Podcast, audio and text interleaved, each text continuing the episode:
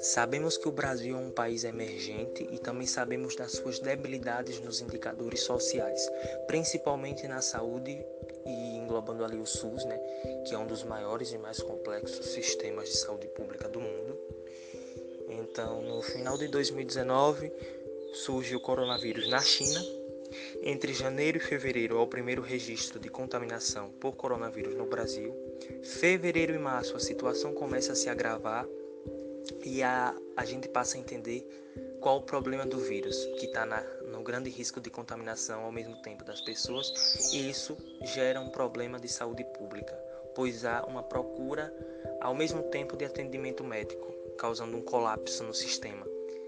É, o SUS já é um sistema frágil antes da chegada do vírus e principalmente agora com o vírus. Uh, o dinheiro investido no SUS, eu falo ali de cerca de 3,8 a 4% do PIB nacional, não é suficiente e não supre as necessidades do sistema, pois faltam equipamentos, faltam leitos e até profissionais da saúde está faltando. Agora com a chegada do vírus, então, e, em meio a tudo isso, surge as, as discussões sobre a economia, sobre o problema econômico.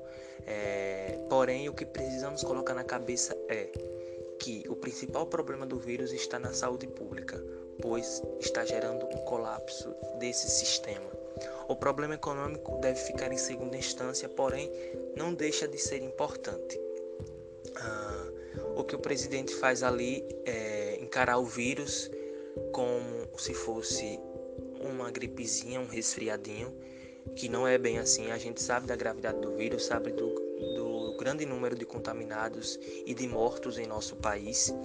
E também gera crises diplomáticas entre o próprio governo, ali a troca do ministro da Saúde, o Henrique Mandetta sai, entra o Nelson Taixe, e isso queira que não atrasa a tomada de decisões para que possamos encarar o vírus de uma maneira correta, para que possamos conter e combater o vírus.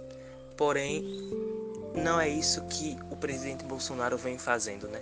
Pois liderança e protagonismo exige responsabilidade, pressupõe responsabilidade, e é tudo isso que o governo não tem, o governo Bolsonaro não tem para encarar o coronavírus.